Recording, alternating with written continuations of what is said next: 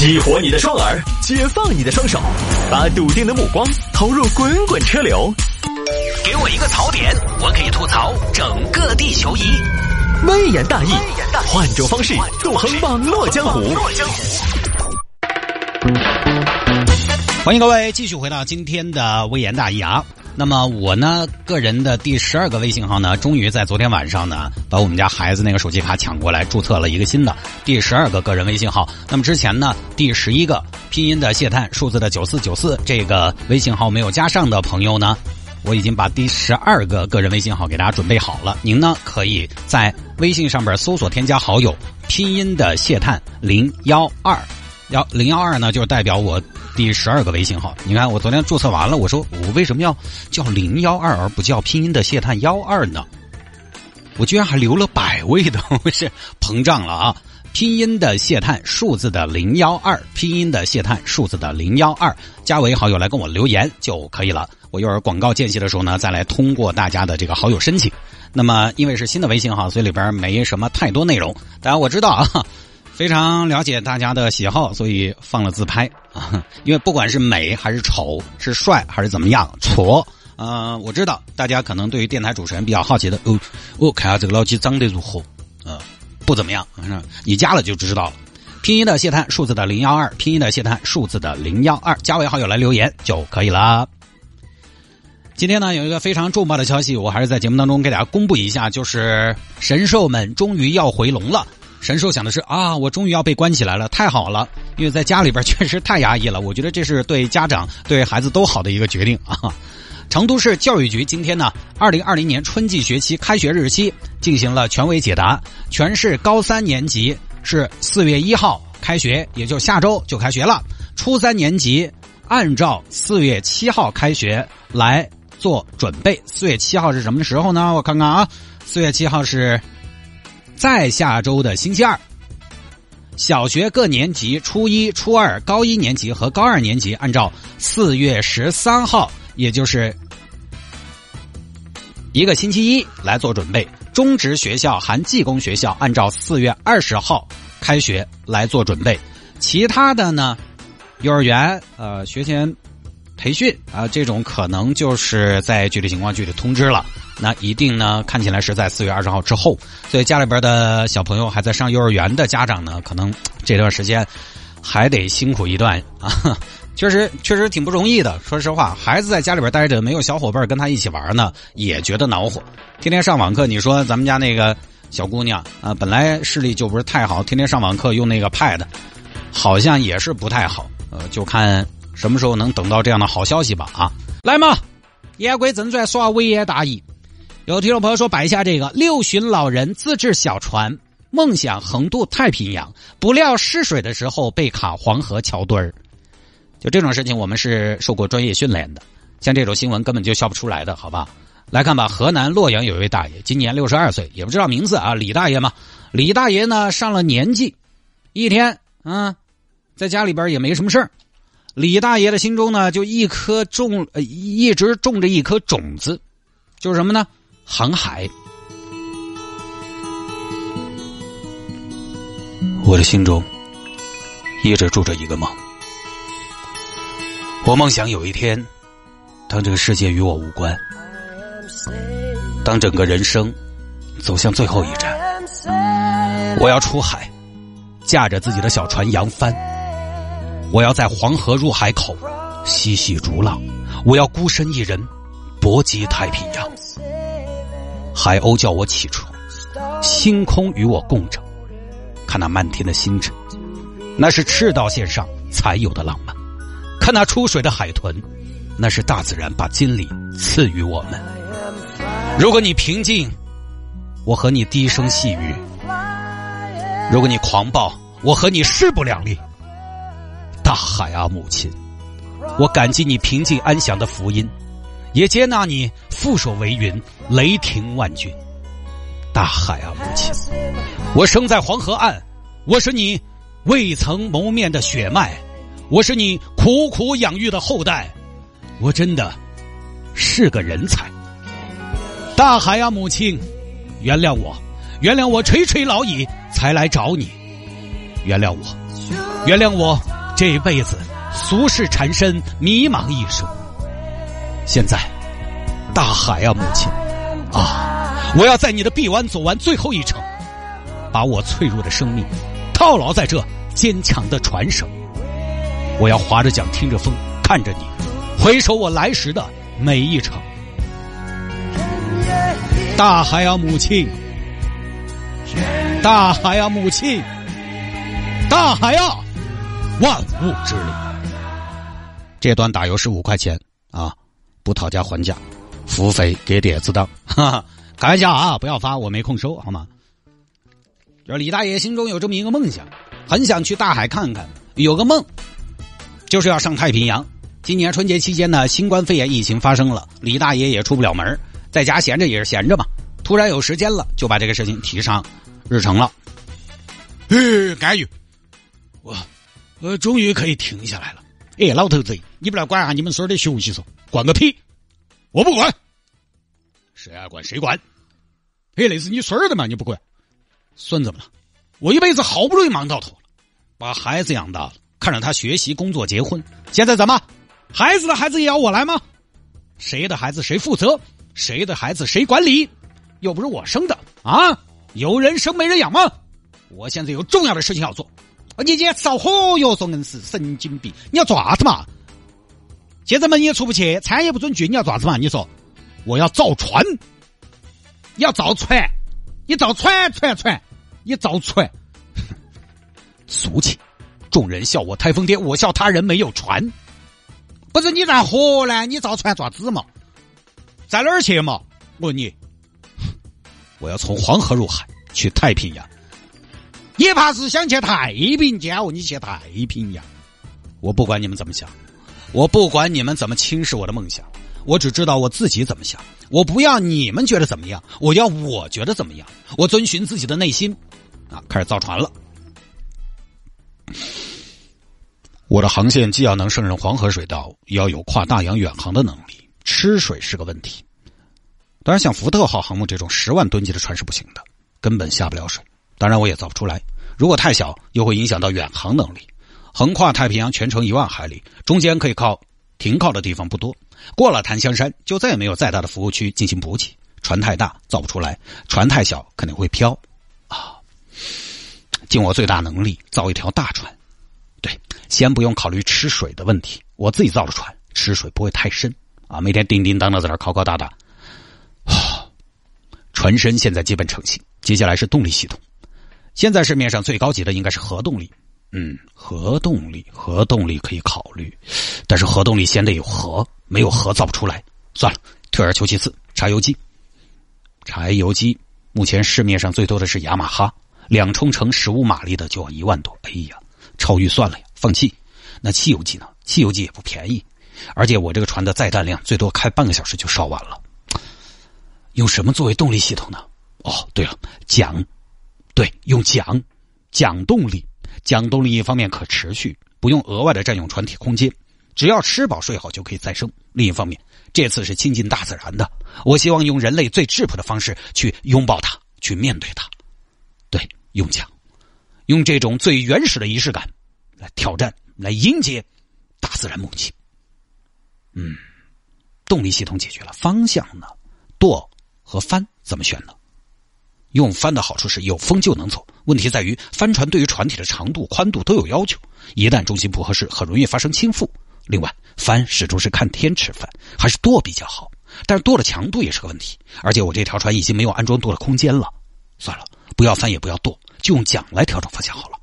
我记得小时候大明湖上的谢大爷划船，从来都只用桨的。接下来是导航系统，GPS 应该是首选，但是预算超了，船上没有电，卫星电话不可能装到，供电也是问题。算了，用手机导航吧。我到时候买它十个充电宝，一个一万毫安，一个可以充两次。这样的话，整个航程我可以有二十一次充满电。海上也没有信号，手机是可以关机的。对，大功告成。再给我的船起个名字，啊，洛阳尼米兹，大了。河南铁达尼，哎呀，算了，有抄袭的嫌疑，没创意。啊，又想让我想想，世界名舰都有哪些？甲午海战的时候，北洋水师定远，哎，定远，定远这个名字好。我就叫定海，定海号啊，太好了，好听，定海，哎，海娃子，爸爸以后就叫你定海了，好吗？海娃子，万事俱备，只欠东风。哎，等等，还是应该进行一下起码的测试吧。国产大飞机到现在还在测试，国产航母也测试了很久。我这艘船也是要越洋的呀！啊，麻雀虽小，五脏俱全，要求不能低呀。三月十八号呢，李大爷的船就在他们当地黄河边上，嗯，准备水测了。全龙到黄河岸边，海娃子，委屈你了，我们不打没有准备的仗。你眼前这条小河沟看到了吗？叫黄河。先小试牛刀，把看家本领给爸爸亮出来看看。以后咱俩可是要长时间相依为命。定海号第一次下水即落成典礼，现在开始。哎哎，定海上啊，自己也跑上船去。今天的目标是黄河对岸，河面宽四百米，平均水深五米，水道流速二点九米每秒。目前河道上有三级偏北风，测试开始。测试科目一。桨动力测试，测试方法通过划桨实现逆流而上，以此测试桨动力的表现。开始，哈，哦，哈，哦，我看看呢，这是动还是没动啊？哎，好像动了。桨动力测试通过，接下来测试科目二，防倾覆系统测试。测试方法：用手在河里搅动水波，冲击船体。测试船体的防倾覆能力，开始，哗哗哇，很稳，测试通过。测试科目三，完整航程测试。测试方法：通过横渡黄河来检验船只在复杂风向、复杂水面下的整体通行能力，全面检验船只。预计登陆点和实际登陆点之间误差不大于十米，否则测试失败。开始。划出去了，结果呢，没走好远遇到问题了。哎呀，前面有桥墩，必须绕过去。哎，用桨，用桨啊，用桨。这个时候要用桨，不要靠浪啊，浪是浪不过去的。桨，桨，哎，哎，哎，哎，哎，哎，哎，等会儿，哎，哎呀，糟糟糟，卡住了。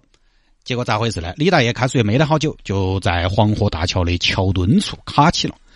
这个具体怎么卡住的呢？因为李大爷那个船，我给大家讲一下。可能也是因为要远航嘛，想着大洋上对吧？那个天气变化太大了，他装了个什么呢？装了个顶棚，就像古时候那种乌篷船那种啊，感觉是用的大棚那个布盖起来的，有高度就卡起了。我去，这个地方限高哦啊！船太大了是吗？哎呀，不着急拖出来，推也推不出来。哎呀，再来再来，这才是黄河而已嘛！加油！哎呀，不行不行，出不来了。最后大爷没办法啊，出不来。哎呀，看看我的求救系统啊，也好实验一下我的求救系统。可惜我的不是卫星电话啊，打电话啊，这个求救系统还算有用。喂，幺幺零，没得没得，谁？五月天吗？我求救 SOS，我在黄河上被卡住了。大爷，您在哪儿啊？黄河，黄河，黄河哪儿啊？就是黄河水里边。啊，大爷，您在黄河水里哪个位置啊？你会游泳吗？我不会，但是我有船，我船卡住了，是吧？那大爷，我们这儿没通航啊，你们快来，我就在那个孟津黄河大桥下边，从左往右数第四个桥墩大爷，您在桥墩上干嘛呢？你快来嘛！那我们只能报水警啊，我们这个我们派出所片警没有设备。就最后呢，民警找到李大爷，大爷，您没事吧？呃，没得事。您这是什么情况啊？我开船，我横渡黄河没成功。您干嘛横渡黄河呀？上面不是有桥吗？上面有桥你不走，偏到水上来找抽。你先让我上去嘛，同志。同志，对了，你们能不能帮我把定海拖回去？啥东西？定海？定海，我的这个船叫定海。您这个定海呀，哎呦，瞧了，我们这个快艇叫神针，你这定不了海，你这什么情况？你这个船不是正规厂家生产的吧？哎，我这个是纯手工的，看出来了，大爷，您这个不能叫船，我咋不能叫船？您这个连个筏子都不算，当个浮漂呢还可以，您还定海，您定不了海，河您都搞不定，还定海，船我们有人收拾啊。哎哎，要得，谢谢警官。哎，交代清楚，我要把它弄回去哦，这个船。您弄回去干嘛呀？我回去改造、加强、改进，出新款，还出新款，你还不死心呐？还要横渡黄河？黄河，黄河只是我的起点，我的终点是星辰大海。哎呀，您还有星辰大海的梦想？哎，那不是啥子？我要一个人横多太平洋。哎呦，您这梦想太大了吧？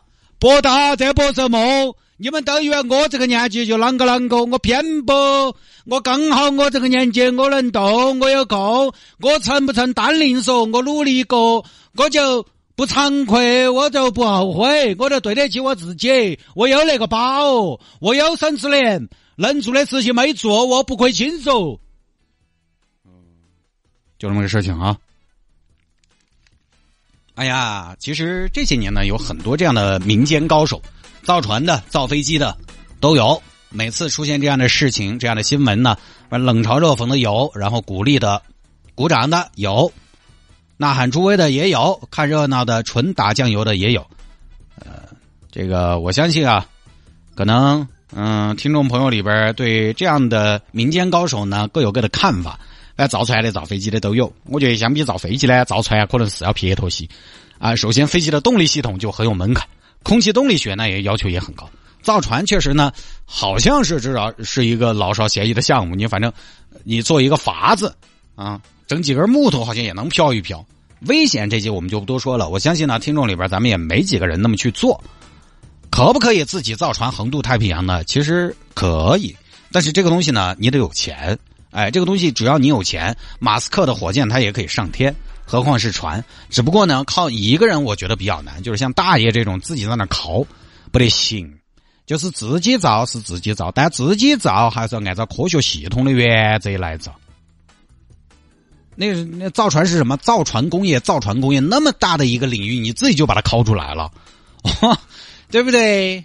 而且要具备非常多的专业知识。你比如说，你要横渡太平洋，我们暂且不说这些，你哪怕在河上漂一下，都要懂很多的专业知识，还需要人帮忙，是个系统工程，不可能自己造。就是从啊，就是关键说这个自己造是什么标准？自己造是从板材、从船体到造型到动力，完全是你一个人打出来、抠出来。这个大爷，这个就是，这不可能的，没有人那么能干。你这个完全靠自己想出来的一张图，自己一手一手就打出来一艘船，来不来就横跨太平洋，这个不可能。其实我们国家以前已经有过这种自己造帆船出海航行、环球航行成功的，但是人家那个船是正儿八经的，达到了比赛级的，就是他那个无动力帆船的水准的，长你看十二米多，桅杆高十六米多，重将近八吨，你自己考不考得出来嘛？你抽都抽不到河头去。就不靠人帮助你自己把它造出来不可能，至少说你要横渡太平洋那是不可能的。当然，我们抛开技术上的异想天开，我倒是呢觉得还挺佩服大爷，啊，艺术上呢还是比较浪漫的，哎，就是至少嘛执行力强嘛，有梦想嘛，就这两点就值得尊重嘛，啊，虽然他那个太平洋的梦靠他自己肯定是不行，但是老都老了，他一直有个梦在那做起的，他心中有慰藉，活着有意义，我觉得还是好。啊，老有所乐，啥子是老有所乐？我觉得这个呢，也是乐的一种。